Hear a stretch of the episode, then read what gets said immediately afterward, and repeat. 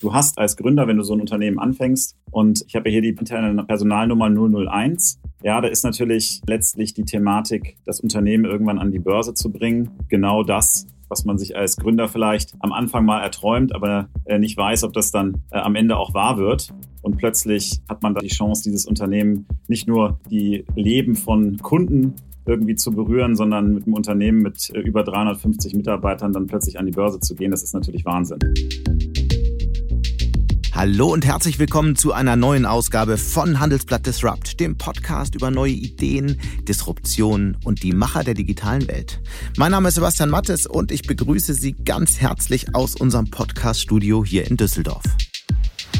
Specs, also Börsengänge im Schnellverfahren, das ist der schon nicht mehr ganz so neue Börsenhype aus den USA. Allein in diesem Jahr sind über 420 Specs in den USA an die Börse gegangen. Hierzulande wollen das bis Ende des Jahres gerade mal zwei Specs tun. Und um Eins davon geht es heute in unserem langen Interview bei Handelsblatt Disrupt. Um den Lakestar Spec von Risikoinvestor Klaus Hommels und um den Ferienhausmarktplatz Home2Go, für den Hommels 350 Millionen Euro für seinen Spec eingesammelt hat. Specs sind sogenannte Special Purpose Acquisition Companies. Das sind Zweckfirmen, die Investoren gründen, um dann an der Börse Geld einzusammeln, um damit ein junges Unternehmen zu übernehmen. Das soll Startups ermöglichen, viel schneller an die Börse zu gehen, als das aus eigener Kraft möglich wäre. Außerdem können die Initiatoren des Specs damit auch richtig Kasse machen. Bei uns ist man da typisch deutsch, traditionell etwas vorsichtiger und sieht vor allem die Risiken. Warum Home2Go Mitgründer Patrick André trotzdem mitmacht, wieso sein Unternehmen ausgerechnet in der Corona-Zeit so erfolgreich ist und was jetzt noch schiefgehen kann, das besprechen wir später mit ihm persönlich. Zuerst begrüße ich aber hier im Studio meine Kollegin Larissa Holski, die sich schon länger mit dem Thema Specs beschäftigt und für Disrupt mit Patrick André gesprochen hat.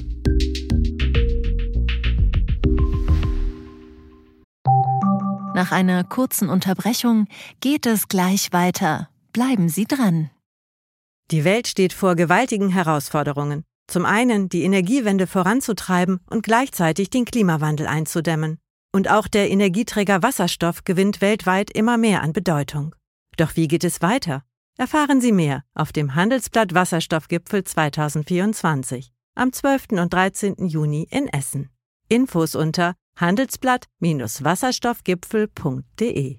Mit dem Vorteilscode Wasserstoff 2024 erhalten Sie einen Rabatt von 15% auf die Tickets.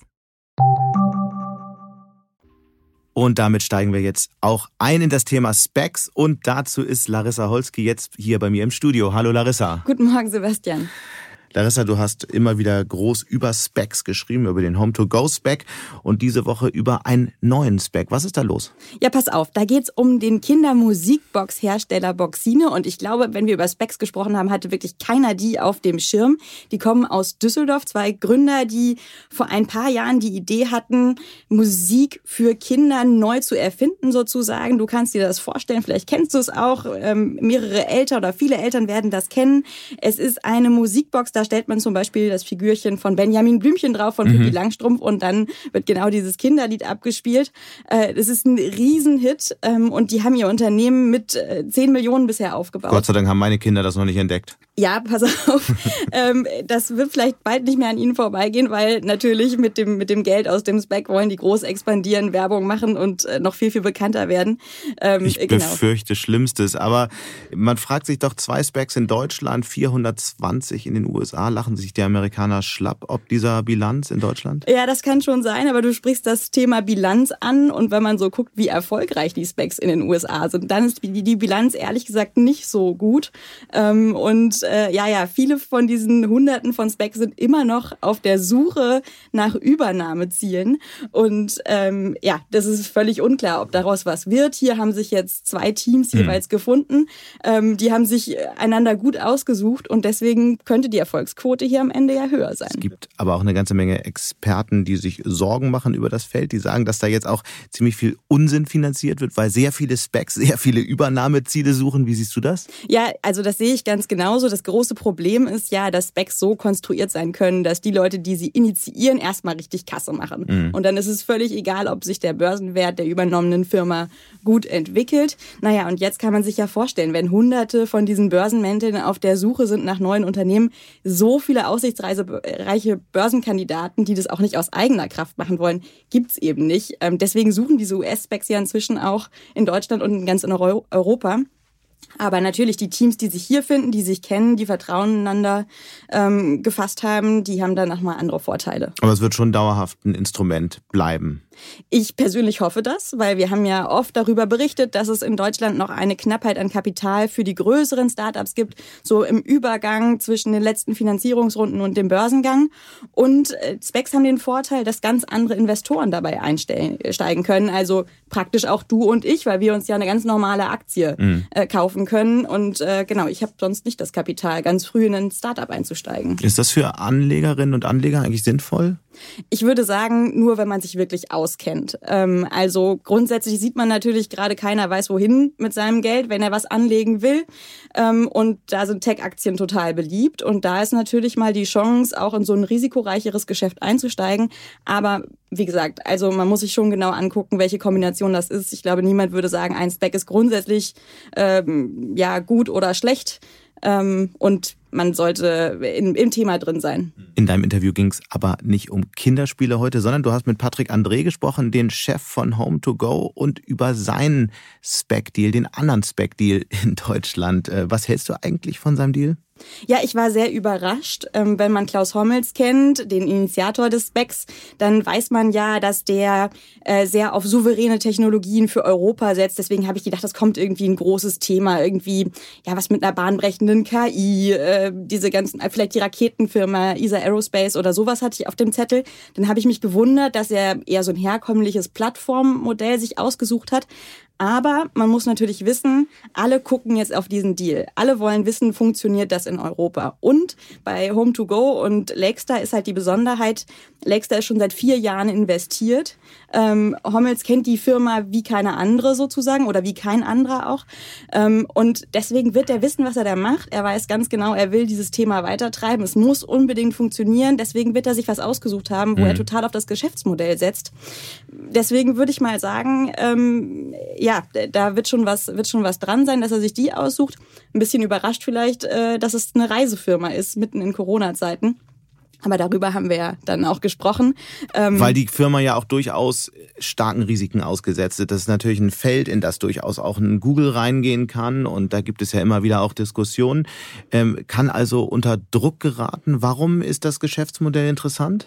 Ja, also ich meine, die hatten einen Riesenerfolg in der Corona-Zeit, weil die Leute natürlich jetzt lieber in die Ferienwohnung gehen, äh, als irgendwo in große Hotelanlagen, auch nach Corona noch. Die setzen darauf, dass es ein langfristiger Trend ist. Aber die Risiken, die du angesprochen hast, äh, sehe ich genauso. Also Google will in diese Suche rein. Jeder kennt inzwischen Airbnb.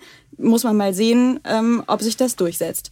Aber klar, also bislang haben sie eine ganz gute Marke hier aufgebaut. Die Zahlen sehen gerade sehr gut aus. Jetzt oder nie, würde ich sagen. Und das, das ähm, Positive an so einem Spec-Verfahren ist ja auch, es geht relativ schnell. Ähm, und die haben schon noch vor, jetzt in den nächsten Monaten Firmen zu übernehmen. Und das geht natürlich mit, äh, ja, äh, mit eigenen Aktien dann sehr, sehr viel einfacher als mit Kapital. Dann würde ich sagen, jetzt oder nie hören wir in das Interview rein. Sehr gerne, vielen Dank. Hallo Patrick, schön, dass du da bist. Hallo Larissa, freut mich sehr, dass ihr mich empfangt. Du bist ja Reiseunternehmer, da denke ich automatisch, man könnte dich jetzt überall erreichen, zum Beispiel auf den Malediven. Wo erreichen wir dich tatsächlich? Heute erreicht ihr mich tatsächlich aus dem Büro in Berlin, also aus unserem sozusagen Hauptquartier hier in Berlin. Und ich sitze in einem unserer Meetingräume, der sehr gut geeignet zu sein scheint für so eine Aufnahme. Äh, der heißt Über den Wolken übersetzt, also Above the Clouds und ist sehr wolkig ausgestattet und damit hoffentlich vom Sound gut für diese Aufnahme. Perfekt. Und über den Wolken spiegelt das jetzt auch so ein bisschen dein Gefühlsleben gerade wieder? Naja, ich sag's mal so. Du hast als, als Gründer, wenn du so ein Unternehmen anfängst, und ähm, ich habe ja hier die Personal, interne Personalnummer 001. Ja, da ist natürlich äh, letztlich die Thematik, das Unternehmen irgendwann an die Börse zu bringen. Genau das, was man sich als Gründer vielleicht am Anfang mal erträumt, aber nicht weiß, ob das dann äh, am Ende auch wahr wird, weil man startet ja ähm, relativ einfach am Anfang mit einer Idee, wenn man merkt, man hat ein Problem. In unserem Fall, wir hatten das Problem, dass wir ähm, mehrere Gründer das Problem geteilt haben, dass wir äh, schwer ist für uns privat ein Ferienhaus zu finden. Und dann startet man dieses Unternehmen und dann äh, eher aus der äh, Emotion natürlich heraus ein Problem für sich selber zu lösen, was scheinbar aber auch viele andere Leute haben. Und plötzlich ähm, hat man dann die Chance, dieses Unternehmen nicht nur äh, die Leben von Kunden irgendwie zu berühren, sondern mit einem Unternehmen mit äh, über 350 Mitarbeitern dann plötzlich an die Börse zu gehen, das ist natürlich Wahnsinn. Ja, und äh, ist natürlich auch als Gründer, manchmal kriegt man das gar nicht so richtig mit, weil sich das ja alles seit 2014 einfach äh, entwickelt hat, so wie man vielleicht vorm Spiegel steht und nicht merkt, dass man älter wird. Aber ähm, es ist natürlich schon äh, verrückt, wenn man, wenn man dann ein bisschen darauf zurückblickt, klar. Ja, wir wollen über ganz viele Themen sprechen, die du gerade angerissen hast. Ähm, du könntest jetzt tatsächlich mit Home2Go nicht nur an die Börse gehen, sondern für Deutschland sogar ein bisschen Börsengeschichte schreiben, würde ich sagen, wenn euch im dritten Quartal ein erfolgreicher Spec-Börsengang gelingt.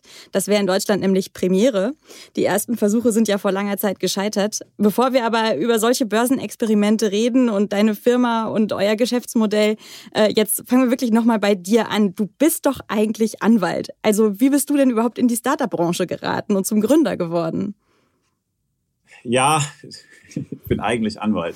Das ist ein guter, äh, guter Hinweis. Ja, ich glaube, ähm, wenn man, also ich habe so ein bisschen verrückten Lebenslauf, den man vielleicht von außen gar nicht so als verrückt äh, bezeichnen will, weil ich ursprünglich mal äh, sehr früh mit zwölf angefangen habe, mich äh, schon mit, mit äh, Computern zu beschäftigen, mich mit Programmieren zu beschäftigen, mich ähm, irgendwann auch mit Design zu beschäftigen. Und ähm, wie das immer so ist, man, am besten beschäftigt man sich ja mit Sachen, die, ähm, wo man im Endeffekt reinkommt, spielerisch reinkommt. Mhm. Ja, das merkt man ja meistens dann darüber, ob einem das liegt oder nicht. Und ich, ähm, ich habe sehr früh angefangen, als HTML damals neu war, ja, mich damit zu beschäftigen, dann mit JavaScript und dann mit Design und habe dann, ich komme ja gebürtig aus Hannover und habe ähm, dort für den damals lokalen Internet Service Provider, ja, da gab es neben der Telekom noch andere äh, die letztlich Internetleitungen zur Verfügung gestellt mhm. haben und habe mich da einfach äh, beworben und habe gesagt, ich würde da gerne als Webdesigner und Webdeveloper arbeiten, weil die das ausgeschrieben hatten und habe dann halt sehr ähm, enthusiastisch bin da hingegangen, hab, hatte schon eine Webseite für die äh, voll zusammengebaut, mitgenommen und habe gesagt, so, so würde ich mir das vorstellen, wie ich das für, äh, für euch machen würde. Und dann habe ich diesen Job bekommen, äh, im Endeffekt als 16-Jähriger. Mhm. Ja? Und habe halt neben der Schule angefangen, ähm, äh, Webseiten zu programmieren und dann irgendwann gemerkt, okay, das läuft ganz gut, aber wie äh, die das verkaufen an andere, da macht es vielleicht für mich, für mich Sinn, das selber zu machen und habe dann mehr so auf Freelance-Basis ähm, das neben der Schule her ähm, äh, gemacht für äh, diverse Unternehmen, vor allem in den USA.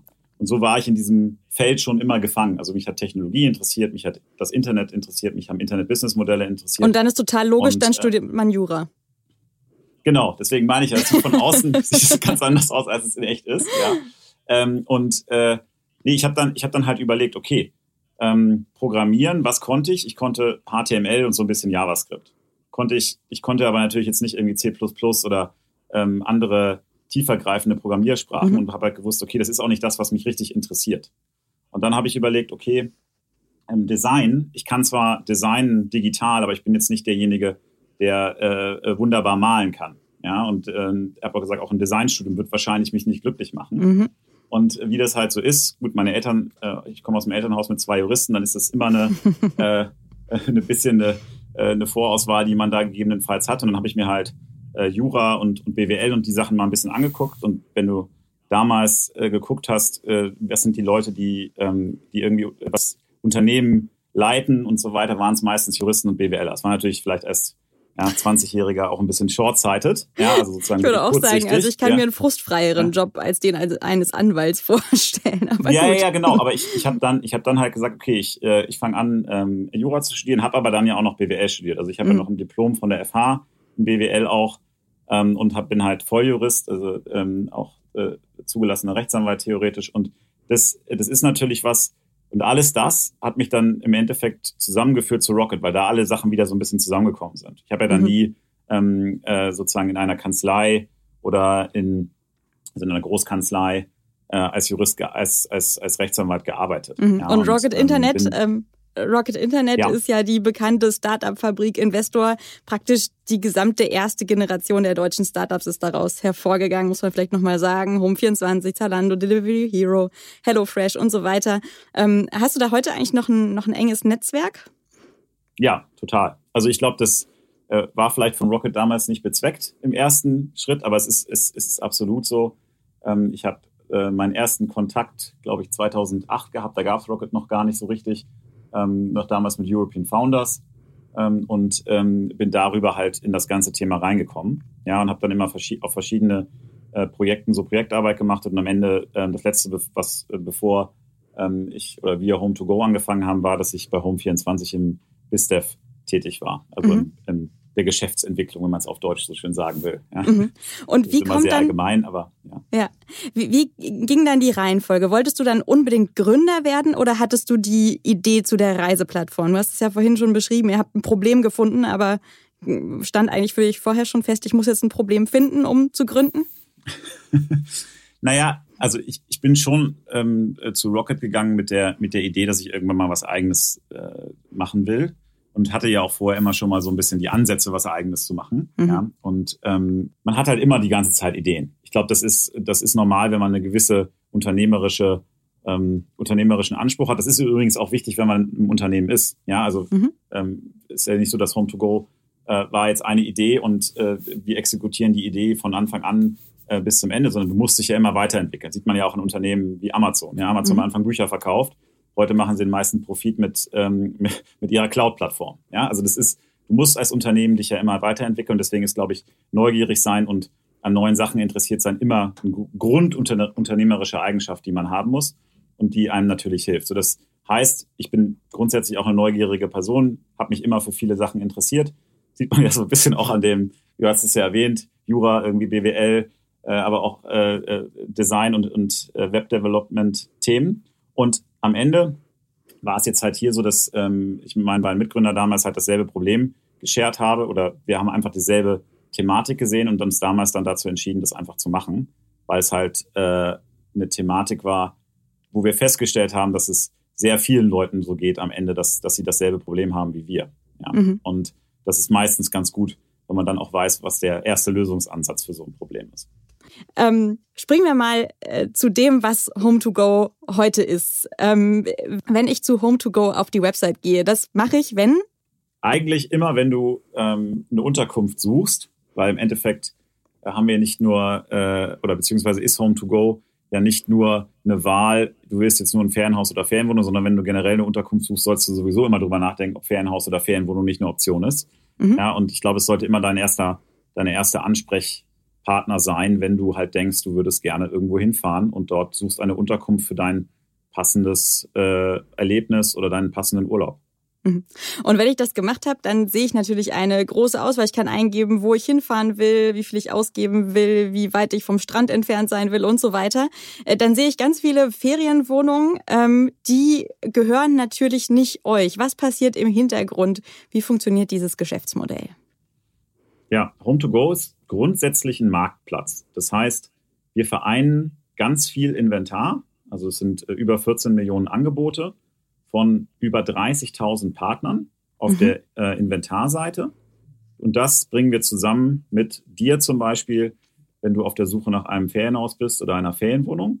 Und das machen wir im Moment, ähm, haben wir da so 40 bis 50 Millionen Nutzer im Monat oder beziehungsweise ähm, Zugriffe auf die Seite äh, im Monat, wo Nutzer äh, auf unsere Seiten zugreifen und genau diese Suche ausführen beziehungsweise versuchen, das Richtige zu finden. Mhm. Und man muss, glaube ich, sagen, diese Partner, diese zahlreichen Partner, die du gerade erwähnt hast, das sind einerseits ja auch andere Plattformen, andere Internetunternehmen, die verschiedene Anzeigen sammeln und andererseits auch Leute, die einfach ein Ferienhaus zur Verfügung stellen, richtig? Ja, das ist ja immer, also der Markt ist total unübersichtlich. Das ist ja einer der Gründe, warum wir das damals gegründet haben. Ja, weil mhm. wenn du wenn du ähm, früher angefangen hast, eine Ferienwohnung oder ein Ferienhaus zu suchen, dann hast du, hast du vielleicht 20, 30 Tabs offen gehabt, hast also in deinem, in deinem Browser auf, auf dem Computer verschiedene Fenster auf und musstest halt wirklich schauen, okay, ähm, was ist jetzt das Richtige? Und oft, das ist ja das persönliche Problem von uns gewesen, ähm, findest du vielleicht dann die perfekte Ferienwohnung oder das perfekte Ferienhaus auf irgendeiner kleinen Seite.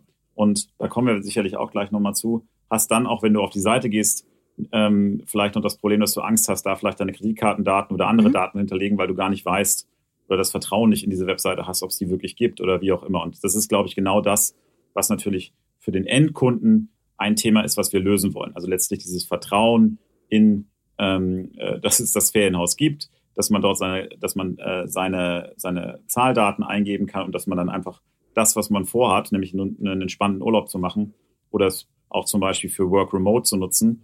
Ähm, Neues Thema. Einfach, ja, genau. Einfach ähm, äh, das machen kann äh, in, der, in der Unterkunft, was man vorhat. Ja, und, ähm, und ja. das so einfach und, wie möglich. Ja, Entschuldigung. Wie genau verdient Home2Go damit jetzt Geld? Also, äh, wir verdienen dadurch Geld, dass wir die Partner, also die Inventarpartner, die bei uns auf der Seite sind, zum Beispiel ein Booking oder äh, Fevo Direkt, dass die uns Geld dafür zahlen, dass wir Kunden entweder zu ihnen bringen oder ihnen Buchungen bringen. Du musst uns natürlich jetzt erklären, warum die Anbieter da mitmachen. Also man würde ja denken, gerade ein großer Anbieter, der äh, will auch darauf setzen, dass alle Leute direkt auf seine Seite kommen. Warum braucht man euch dazwischen? Oder seid ihr einfach so ein Ärgernis, wo man mitmachen muss, ähm, weil ihr das größte Angebot habt? Naja, ähm, wenn du Leute fragen würdest, äh, äh, sollen die Leute direkt auf die Seite kommen oder vorher Google nutzen, würden die meisten Leute wahrscheinlich sagen, äh, ich will Google nicht, aber trotzdem ist jeder auf Google. Ja, ich glaube, am Ende geht es darum, ähm, wie bekommt man effizient Kunden, also neue Kunden, die man ähm, normalerweise vielleicht nicht erreichen könnte oder zumindest nicht mit der Effizienz erreichen könnte. Ja, also mhm. Effizienz im Sinne von, was man davon an, dafür an Marketing ausgeben muss. Und ich glaube, die Tatsache, wir haben Home2Go 2014 gegründet, äh, wir haben sehr, sehr viele Partner und äh, die aller, allermeisten unserer Partner sind, seitdem sie auf der Plattform sind, nicht wieder weggegangen. Ja, es, glaube ich, spricht schon für sich, was wir an Mehrwert liefern für den, für unsere Partner ähm, im Sinne von neuen Kunden, Buchungen bringen und wirklich auch zu effizienten, also zu kapitaleffizienten ähm, äh, im Endeffekt äh, ja Einsatz von, von Seiten unserer Partner bei uns. Mhm. Noch relativ neu habt ihr jetzt auch eine Software im Angebot, die mir hilft, meine Wohnung überall anzuzeigen. Also nicht nur bei euch, sondern auch bei diversen Konkurrenten, die auch Ferienwohnungen oder Hotels anbieten, zum Beispiel auf ihrer Website. Wie genau funktioniert das und, und welchen Markt wollt ihr euch da erschließen? Wäre es nicht eigentlich viel besser, alle Anbieter wären nur auf eurer Plattform? Ja, das ist ja, das ist ja am Ende auch so ein bisschen äh, manchmal der Trugschluss, den äh, den viele Leute haben, wenn, äh, wenn, man, wenn man sich äh, größere Plattformen an, äh, anschaut, dass man denkt, äh, das Inventar ist vielleicht nur auf dieser einen Plattform drauf. Oft mhm. findet man, ähm, es gibt zwei Probleme in diesem, ähm, äh, in diesem Markt, die haben wir damals schon gesehen. Einmal gibt es bestimmtes Inventar, das findet man auf verschiedenen Plattformen und auf verschiedenen kleineren Seiten vielleicht auch. Und dann gibt es Inventar, das gibt es immer vielleicht nur auf einer Seite genau das haben wir ja gesagt mit Home2Go. Was lösen wir? Wir bringen alles zusammen auf eine Plattform. Das ist die erste mhm. Lösung. Und jetzt haben wir uns überlegt, okay, was ist denn mit dem Inventar, was es im Endeffekt schwer hat, sich, sich wirklich effizient über den Markt ähm, äh, letztlich zu verteilen und ähm, letztlich die Kanäle zu nutzen, die es braucht. Weil wenn man okay, das Software, klingt total kompliziert. Du meinst, ich bin jetzt Ferienhausanbieter und ich habe meine Wohnung auf drei, vier, fünf verschiedenen Plattformen ähm, und kann mich da kaum noch drum kümmern. Ja, das ist das ist die Anbieterseite. Und ich habe ja auch als Nutzer das Problem, ich sehe dann überall diese Wohnung und denke, ja Mensch, also wenn ich die jetzt auf der einen Plattform buche, ist die dann auf der anderen schon weg, oder? Genau. Und das ist im Endeffekt das Problem, was wir versuchen mit der Software zu lösen. Also wir geben kleinen Privatanbietern, ja, ähm, die jetzt ein Haus haben oder vielleicht auch zwei. Ähm, die Software heißt Smubu, ja, smubu.com, ähm, also s-m-o-b-u.com.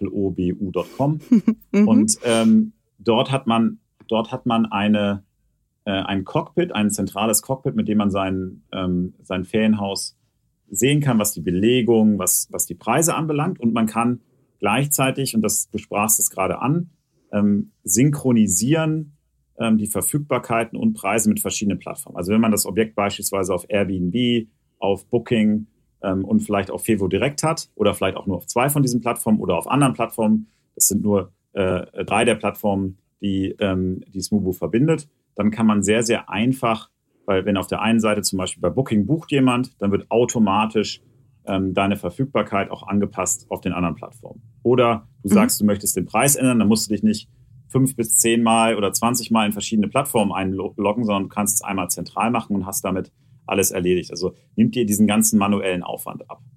Und mhm. das hilft auf der einen Seite dem Privatanbieter, weil er natürlich dadurch ähm, Aufwand abgenommen bekommt und nicht so ein Chaos ist. Und zweitens aber natürlich auch den angeschlossenen Plattformen, weil die bessere Daten bekommen. Also erstens bekommen sie auf der einen Seite Zugang zu mehr Inventar von diesen äh, privaten Anbietern und zweitens haben sie bessere Daten, weil Verfügbarkeiten und Preise aktueller sind.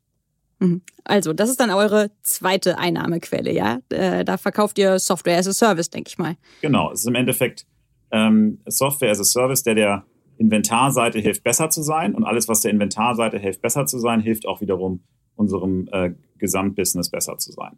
Plus, wir können Verstanden. natürlich aus unserem Gesamtbusiness, wir sind sehr gut mit Daten, wir haben sehr viele Daten und ähm, äh, Softwarelösungen, die wir für uns auf der großen Plattform, auf der Endkundenplattform entwickelt haben, die können wir natürlich auch zur Verfügung stellen, ähm, dem Privatanbieter, damit er ja, kosteneffizient vielleicht sein Angebot auch noch weiter verbessern kann.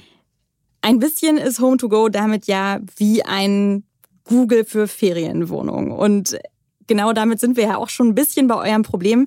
Jede Suche im Internet fängt in der Regel auch bei der Ferienwohnungssuche nicht bei Home2Go an, sondern bei Google. Und äh, das ist eine unfassbare Marktmacht. Ihr habt euch da ja auch schon mal zusammen mit anderen Reisefirmen äh, über, den, über das Marktverhalten dieses US-Giganten beschwert und selbst schon Wettbewerbsbeschwerde bei der EU-Kommission eingelegt. Was genau ist euer Problem mit Google? Also, ich glaube, wir haben überhaupt gar kein generelles Problem mit Google als Unternehmen, solange aus unserer Sicht äh, wettbewerbskonform gehandhabt, gehandelt wird. Ich glaube, das ist das, das ist das Thema. Wir haben keine Angst vor Konkurrenz, aber was wir nicht mögen, ist natürlich, wenn jemand versucht, seine Marktmacht in der horizontalen Suche, ja, das heißt im Endeffekt dadurch, dass Google auf jedem Suchbegriff im Endeffekt ähm, die erste Anlaufstelle vor allen Dingen in, in Europa oder in Deutschland ist, mit einem deutlich über, über äh, 90-prozentigen Anteil natürlich einen ersten Zugriff hat. So, und Google hat ähm, auf der eigenen Seite ja im Endeffekt einen Algorithmus, ja, indem er, indem sie äh, dort dann, äh, dann im Endeffekt äh, Seiten nach oben äh, erlauben, in den organischen Ergebnissen nach oben zu kommen. Ja, da gibt's verschiedene Kriterien. Das heißt, Kriterien äh, so. dieser Algorithmus entscheidet, in welcher Reihenfolge verschiedene Anbieter in der Suchmaschine erscheinen. Genau, also unterhalb der bezahlten mhm. Ergebnisse. Ja? Mhm. Wir müssen das, glaube ich, nochmal für diejenigen erklären, die Google jetzt nicht so vor Augen haben wie du und ich. Es geht darum, man gibt bei Google einen Suchbegriff ein, Ferienwohnung an der Ostsee, dann habe ich da Werbung, dann habe ich meine normalen Einträge und dann habe ich da auch so ein Fenster, wo ich kleine Ferienwohnungen sehe. Das ist das Problem, oder? Das ist das Google-Suchmaschinenprodukt konkret für Ferienunterkünfte. Genau. Und da, äh, das darf ja niemand anders machen. Das dürfen wir nicht machen. Das darf ein Airbnb nicht machen. Das darf ein Booking nicht machen. Das darf niemand anders bekommt äh, ein, wie du gerade gesagt hast, dieses farbige oder wie ich es nenne, farbige Werbeschild da drin mit, mit bunten Bildern, sondern wir bekommen maximal einen Textlink. Und dazu ist dieses, ähm, dieses farbige Produkt einfach von Google von heute auf morgen auf diese Position null, also zwischen den bezahlten Ergebnissen und den kostenlosen Ergebnissen bei Google ähm, hingepackt worden, ohne dass es sich nach oben arbeiten musste und über den Algorithmus, der im Endeffekt misst, ob Nutzer das Produkt wirklich gut finden oder nicht. Mhm. Und de facto, wenn ich da schon viele verschiedene Ferienwohnungen vergleichen kann, fragt man sich so ein bisschen, wofür braucht man noch Home to Go? Es ist ja für Startups. Naja, das ist natürlich aus meiner Sicht äh, relativ klar. Das Inventar ist dann noch relativ überschaubar und das Produkt an sich, wie gesagt, wir schauen ja nicht den Wettbewerb. Google scheut nur den Wettbewerb, weil sie das Produkt halt dahin bauen müssen. Ja, also da, das ist, das, das ist für Fall mich relativ Aussage. klar, wenn man das einmal genutzt hat und uns dann nutzt, dann sieht man den Unterschied schon relativ schnell, was das, äh, was wir da für ein Produkt gebaut haben und was Google da für ein Produkt gebaut hat. Ja. Mhm. Es ist für Startups ja auch ein, ein großes Risiko, sich mit solchen US-Giganten öffentlich anzulegen. Wenn es jetzt um euren Börsengang geht, um den Spec-Börsengang, dann kann das als Schwäche interpretiert werden. Dann können Leute noch im Hinterkopf haben, Mensch, da war doch mal irgendwas, die hatten noch Angst, dass Google ihnen das Geschäftsmodell abgräbt. Warum habt ihr euch trotzdem dazu entschieden, das öffentlich zu thematisieren? Ähm, wie schon gesagt, wir haben keine Angst vor fairen Wettbewerb. Und ähm, ich glaube, es ist einfach und es ist einfach wichtig, dass wenn man äh, für fairen, einen fairen Wettbewerb glaubt, dass man auch dafür einsteht und dann, egal wie groß äh, da jemand ist, trotzdem sich dann auch ähm, dementsprechend verhält und dann halt einfach so eine Beschwerde auch los wird. Ja, ich glaube, das ist sehr wichtig. Eine andere Marke, die ja sofort in den Kopf kommt, wenn es um Ferienwohnungen geht, ist Airbnb. Mega Börsengang 2020 in den USA und inzwischen auch immer bekannter in Europa. Wie wollt ihr eigentlich gegen die bestehen? Ja, ich glaube, es äh, gibt zwei Punkte dazu. Erstmal, Airbnb ist auch äh, ein, äh, jemand, mit dem wir partnerschaftlich zusammenarbeiten können. Wir hatten ja bei Smubu erwähnt, äh, dort schicken wir mhm. auch äh, Inventar beziehungsweise synchronisieren Inventar äh, auf Airbnb auf deren Plattform. Und äh, das zweite Thema ist, wir kommen ähm, erstens nicht wie Airbnb aus der Richtung Stadt, sondern eher aus dem ländlichen. Das sieht man äh, auch an unseren Ergebnissen aus Europa, wenn man bei uns auf der Seite sucht.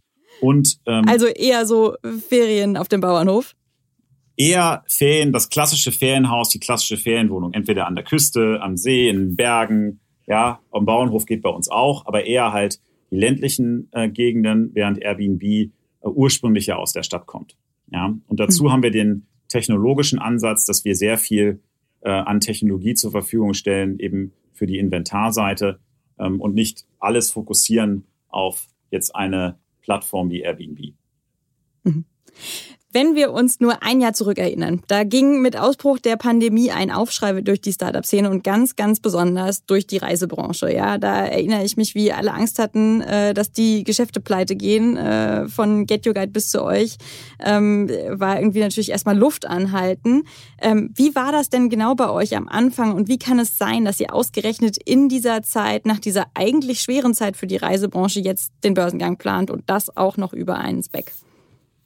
Ja, das, das, ist, das ist natürlich eine sehr gute Frage. Ja, ich glaube, ähm, wenn man unsere Zahlen anguckt, sieht man das sehr schön. Wir äh, sind vom Buchungsvolumen ähm, im, im letzten Jahr 2020 trotz der Pandemie gewachsen versus 2019. Also hatten äh, mehr Buchungsvolumen bei uns. Das ist, glaube ich, äh, bei niemandem sonst in der Travel-Branche, der zumindest äh, öffentlich reportet, der Fall gewesen, wo, wo mir das bekannt ist. Ähm, daran sieht man natürlich, wie widerstandsfähig unser Businessmodell auch in so einer Krise ist. Und ich glaube auch sieht man, wie flexibel und agil wir auf äh, so eine dynamische Situation reagiert haben. Ähm, mhm. das, das, heißt, die Leute hatten Angst vor dem Virus und dann ist es besser, wenn man trotzdem Urlaub machen will, in der Ferienwohnung unterzukommen, als irgendwo. Äh naja, irgendwann wollen die Leute natürlich irgendwann auch Urlaub machen und ähm, du hast mit einem Ferienhaus und einer Ferienwohnung sicherlich eine sicherere Option. Es ist auch eher was, was du im Inland machen kannst und dementsprechend natürlich was anderes als jetzt Fernreisen nach Asien ähm, von der mhm. ähm, von der äh, Auslage des Businesses. Und insofern ist es immer mhm. ein Business, was in jeglicher Situation gut aufgestellt ist für ein Travel-Business. Ja, und deswegen hatten wir mhm. natürlich irgendwie letztes Jahr, wie gesagt, noch sogar leichten Zuwachs trotz ähm, äh, trotz dieser Dynamik und alle Leute waren eigentlich immer überrascht, wie gut wir ähm, uns entwickelt haben. Und natürlich ist aus der Krise heraus, wenn du in der Krise schon dich so gut bewegst, ist natürlich aus der Krise heraus auch die Wahrscheinlichkeit am höchsten, dass du ähm, diesen Öffnungs- oder bei der Wiederöffnung äh, der Märkte natürlich viel mitnimmst. Du hast jetzt gesehen, wir hatten zum mhm. Beispiel unser Rekord. Sag doch mal, was das in Zahlen bedeutet. Wir hatten zum Beispiel im ersten Quartal dieses Jahres ein Rekordquartal, obwohl ja der Großteil von Europa noch im Lockdown war. Ja, hatten wir das beste Quartal 1 äh, ever für, für Home to Go. Und auch das erste Halbjahr war das, war das beste Quartal äh, was wir jemals hatten im Sinne von Buchungsvolumen und ähm, äh, äh, Zuwachs von, äh, von, von Umsätzen dort. Ja, und ich glaube, das ist, das, das deutet halt sehr doll darauf hin, was wir ähm, geschafft haben während der Covid-Zeit, aber zeigt natürlich auch das Interesse am Unternehmen ähm, äh, für Finanzierung. Ja, und dann. Mhm. Äh, aber Buchungen sind das eine und Umsätze äh, und Profitabilität das andere. Profitabel seid ihr noch nicht, oder? Nein, profitabel sind wir noch nicht. Das ist aber auch, wenn man ähm, überlegt, dass man, ähm, dass man wachsen kann, ja, und wenn, wenn wir wachsen können, dann machen wir das natürlich, wenn wir wissen, dass es zukünftige Einnahmen oder zukünftige Umsätze für uns bedeutet.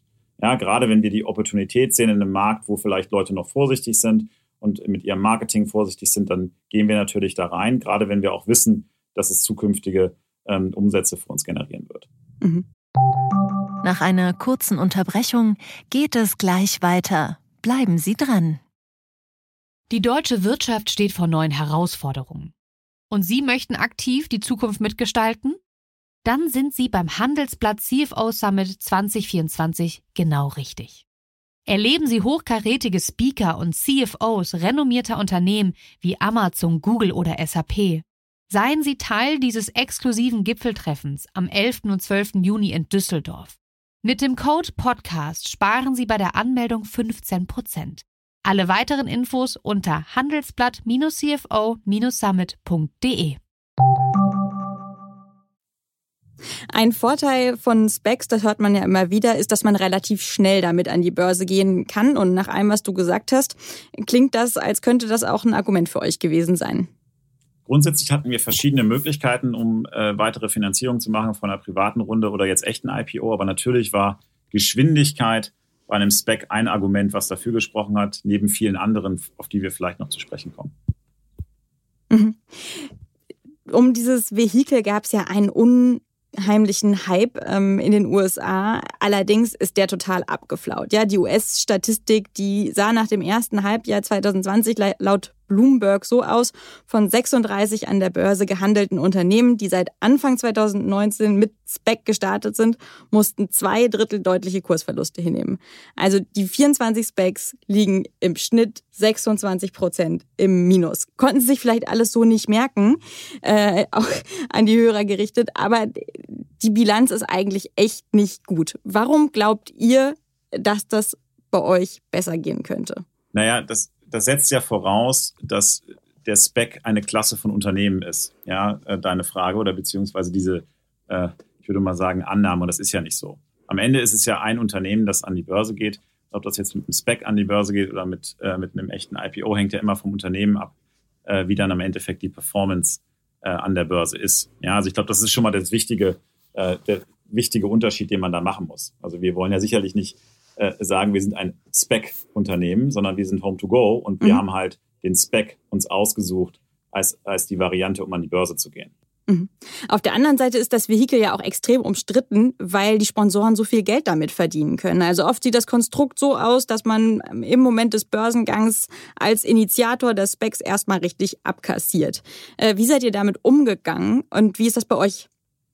Ja, ich glaube, das ist ein sehr wichtiger Punkt. Ja, weil als wir uns dieses ganze Thema Spec angeguckt haben, war für uns extrem wichtig, dass wenn wir diese Route gehen, dass wir das mit einem Partner gehen, ähm, der mit uns langfristig an dem Thema arbeitet. Ja, und ähm, das Schöne an dem Lakestar Spec, mit dem wir ähm, jetzt ja zusammengehen mit Klaus Hommels, ist erstens, dass äh, Klaus eh jemand ist, der langfristig investiert, aber natürlich dieses äh, auch in dem Spec wiedergespiegelt hat. Das heißt, dass die Initiatoren von dem, von dem Lakestar Spec nicht einfach alle ihre sogenannten Sponsor-Shares gleich bekommen, wenn wir zusammen an der Börse sind, sondern erst, wenn, also zwei Drittel davon erst, wenn wir bestimmte Hürden überspringen. Das heißt, wenn wir 20 Prozent Zuwachs haben und 40 Prozent Zuwachs haben auf dem Börsenkurs, dann erst sehen die ähm, ihre, ihre extra Shares dafür. Und äh, ich glaube, das ist sehr, sehr wichtig, weil man daran versteht, dass man in einem Boot sitzt, ja, und am selben, am selben mhm. Strang zieht. Und es halt nicht nur darum geht, irgendein Unternehmen an die Börse zu bringen, sondern ein sehr hoher Anreiz besteht, ähm, äh, dieses Unternehmen auch langfristig erfolgreich zu machen. Und das war uns extrem mhm. wichtig. Mhm. Ja. Man kann es auch so sagen, manchen Spec-Sponsoren geht es eben darum, kurzfristig Geschäft zu machen. Und man sieht in der Konstruktion eures Specs, dass hier zumindest jemand über mehrere Jahre motiviert ist, dabei zu bleiben und das Unternehmen weiter zu begleiten. Ähm, Klaus Hommels, muss man vielleicht nochmal sagen, ist einer der bekanntesten Investoren in Deutschland, kommt aus der Schweiz ähm, mit, mit Lakestar. Normalerweise finanzieren die Startups euch auch ähm, schon vor vier Jahren. Ähm, und äh, was bei Klaus Hommels auch besonders ist, der hat eine richtig politische Motivation, würde ich sagen. Der will, dass wir in Europa Startups selber finanzieren können bis zum Börsengang hin, sonst kriegen ja viele ihr Geld aus Amerika. Ist dir das eigentlich auch wichtig, dass Specs hier beliebter werden oder war das einfach für euch eine gute Option? Ich glaube, es ist grundsätzlich wichtig, dass wir den Finanzplatz oder den Finanzplatz Europa oder auch Deutschland äh, stärken können. Ja, und äh, da teile ich das komplett äh, äh, von Klaus. Und wir sind ja ein Unternehmen, das ähm, aus Europa kommt. Ja, wie gesagt, unser Hauptquartier sozusagen in Berlin, ähm, aber mit Standorten in Europa. Und dementsprechend ähm, ist das für uns natürlich äh, auch ein Anliegen, was, was wir gerne unterstützen. Ja. In erster Linie bin ich mhm. aber natürlich meiner Firma verpflichtet, dass die Finanzierung bekommt. Aber ich finde es super, wenn jemand wie Klaus Hommels sich darum kümmert, dass, kümmert, dass äh, finanzielle oder Finanzierungsmöglichkeiten auch aus Europa heraus entstehen und nicht immer nur über den Teich geschaut werden muss dafür. Mhm. Konkret funktioniert das ja so. Hommels hat diesen Spec gegründet, einen Börsenmantel, in dem er Geld eingesammelt hat. Leute, die ähm, sich für 10 Euro pro Aktie an dem Spec beteiligen konnten, die wussten noch nicht, wen der Hommels da kaufen will. Die haben sich einfach darauf verlassen, der wird was Gutes aussuchen. Die haben jetzt aber noch die Chance, äh, wo Lakestar gesagt hat, ähm, sie wollen gerne mit Home2Go zusammengehen, bei einer Hauptversammlung am 13. September zu sagen, sie wollen das doch nicht. Bist du schon aufgeregt? ja, also ich glaube, ähm, wir sind schon sehr, sehr zuversichtlich, dass äh, äh, die Investoren, das ist auch das, was, was wir signalisiert bekommen, ähm, äh, dass mit äh, das, das Urteil im Endeffekt, was das Alexa Management äh, Team oder das Alexa Spec Management Team gefällt hat, auch unterstützen. Ja, ich glaube, dass ähm, mhm. äh, sonst hätten wir das, hätten wir uns auch nicht auf den, äh, auf den Spec eingelassen. Ähm, aber ich glaube, äh, dass da, natürlich bin ich ein bisschen aufgeregt grundsätzlich, ja, hatte ich ja anfangs gesagt, ja. Ich meine, Personalnummer 001 und plötzlich dann äh, an der Börse und äh, äh, darf. Und dann kommen 200 Leute und wenn 101 sagen, nee, Home to Go finden wir blöd, dann ist die ganze Party erstmal vorbei. Ja, aber ich glaube, ich glaube, äh, wie gesagt, da bin ich, bin ich sehr, äh, sehr, sehr, sehr zuversichtlich, dass, dass das äh, kein Problem sein wird. Aber ähm, natürlich feiern wir erst diese Themen, wenn, wenn sie auch wirklich abgeschlossen sind. Ja, man muss aber auch sagen, äh, mit 10 Euro pro Aktie gestartet aktuell. Ich habe kurz vor der Aufzeichnung geguckt, da waren es 9,70 Euro. Jetzt, wo es schon bekannt ist, dass ihr das werdet, das sind jetzt nicht so gute Startbedingungen, oder? Naja, als, als es bekannt wurde, dass wir es werden, war ja auch mal zwischenzeitlich äh, deutlich über 10 gesprungen. Ja, also ich glaube, äh, schwer zu sagen, weil am Ende ist es halt so, ähm, äh, die Leute warten natürlich auch ab, ähm, bis, es, bis es durch ist und dann zu investieren. Und oft ist es auch so, das haben wir jetzt auch in dem Prozess gelernt, wir machen das ja auch das, äh, äh zuerst hier mit, mit Lakestar in, in, in Europa, dass es natürlich auch Leute gibt, mhm. die vielleicht gar nicht ähm, die Struktur haben, um in so einen Spec, bevor der dann kombiniert an der Börse notiert, zu investieren. Ja? Und ich glaube, dass äh, insofern machen wir uns da keine Sorgen. Es ist auf jeden Fall ja jetzt die erste Chance für wirklich jeden in dein Unternehmen zu investieren. Es ist gar nicht so einfach, in ein junges Startup zu investieren. Da braucht man äh, viel Geld und ähm, ja die nötigen Voraussetzungen für. Ist jetzt dein Freundeskreis eigentlich schon äh, eingestiegen oder erwartest du das, dass sich da der ein oder andere mal so eine Aktie von euch kauft? Das Lustige ist, ich, ich, ich, äh, ich würde eigentlich äh, äh, nicht mit meinen Freunden darüber sprechen, nicht, dass es irgendwie nachher heißt, das ist hier ein Insider-Thema, äh, ja.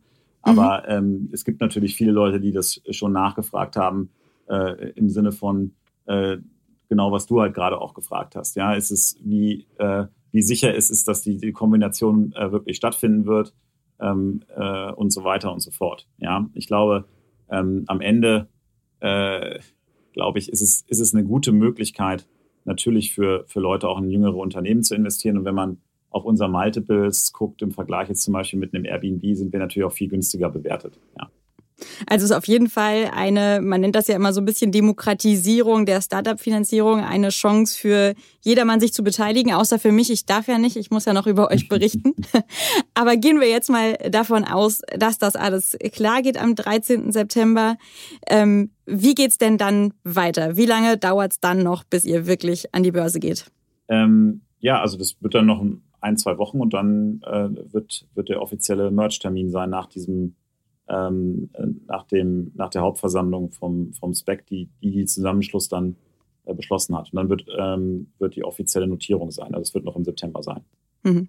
Du kannst jetzt also so als glorreiche Börsenfigur dann tatsächlich in die Geschichte eingehen oder aber auch ein bisschen als Trottel, würde ich sagen, denn Specs auch äh, in der deutschen Gründerszene waren ja total umstritten oder sind das auch immer noch. Der eine andere hat gesagt, wenn man das auch alleine äh, machen kann, dann würde ich das alleine machen. Wie bist denn du damit so direkt aus dem Gründerumfeld umgegangen? Hat dich das auch erreicht? Ja, wie gesagt, wir haben uns ja ähm, selber ähm, auch verschiedenste Formen angeguckt. Und äh, ich glaube halt, ähm, es kommt erstens auf die Firma an. Ja, also die Firma an äh, und nicht darauf an, wie man an die Börse geht. Und zweitens kommt es eher auf den, wenn man die Route Spec nimmt, äh, darauf an, was für eine Art von Spec man sich aussucht. Und ich glaube, wir haben, äh, wie gesagt, mit dem Lakestar Spec, mit äh, Klaus Hommels, einem sehr erfolgreichen Investor und jemanden, den wir, wie du auch schon erwähnt hast, schon ein bisschen, bisschen länger kennen, auch ähm, natürlich persönliches Vertrauen schon vorher aufgebaut hat, bevor er überhaupt wahrscheinlich mal an Spec gedacht hat, ja, weil das noch gar nicht äh, damals mhm. aktiv war. Und diesem Anreizsystem, was gleichgeschaltet ist für, für uns, für, ähm, für Lakestar, aber auch ähm, äh, letztlich für den, für den Anleger, ähm, glaube ich, ein gutes Modell gefunden, um die Firma an die Börse zu bringen und vor allen Dingen natürlich auch dadurch ähm, äh, erfahrene Partner, die uns jetzt bei nicht, nicht nur an die Börse bringen, sondern uns auch ähm, unterstützen, wenn wir dann an der Börse sind. Ja. Ich glaube, es können nur alle froh sein, dass ihr euch da vorwagt und das ausprobiert. Ähm, ich glaube, es ist auch eine, eine Chance für Europa und mal schauen, äh, wie das ausgeht. Wir sind wirklich gespannt, wir werden das weiter verfolgen und ich denke mal, wir drücken euch einfach mal die Daumen, dass das gut geht im, am 13. September. Ja, das ist, das ist sehr nett. Und ich glaube, das ist auch das Feedback, was, ne, was wir aus dem ganzen Markt äh, bekommen. Also wenn ich mit anderen Gründern und so weiter spreche, finden die es alle super, dass, äh, dass wir das Thema machen und eventuell da eine neue Finanzierungsart für Europa beziehungsweise für die Startups in Europa ähm, helfen mit zu kreieren. Ja, und ich glaube, dass äh, das ist äh, wirklich eine spannende Situation und auch eine spannende Sache, das äh, mal mitzumachen. Vor allen Dingen, wie gesagt, ja, ich bin auch persönlich äh, natürlich ein bisschen äh, berührt, wenn man irgendwie das Unternehmen angefangen hat als erste Person und dann irgendwie ähm, gleichzeitig ähm, dann äh, nachher das Unternehmen an die Börse führen darf. Hm. Vielen Dank, dass du uns diese Einblicke gegeben hast. Äh, wir beobachten das und sprechen uns bald wieder und dann können wir im Rückblick drüber sprechen, wie alles so ausgegangen ist. Danke dir für deinen Besuch. Super, sehr gerne. Tschüss. Tschüss. Und damit sind wir auch schon wieder am Ende von Handelsblatt Disrupt. Wie immer freue ich mich über Kommentare in der Handelsblatt Disrupt LinkedIn-Gruppe oder senden Sie mir gerne eine Mail. Die Details finden Sie wie immer in den Show Notes. Danke an dieser Stelle auch für die Unterstützung von Johann Lensing und Regina Körner und Migo Fecke von professionalpodcast.com, dem Dienstleister für Strategieberatung und Podcastproduktion. Wir melden uns nächste Woche Freitag wieder. Bis dahin wünsche ich Ihnen eine schöne Woche und interessante digitale, aber natürlich auch analoge Zeiten. Ihr Sebastian Mattes.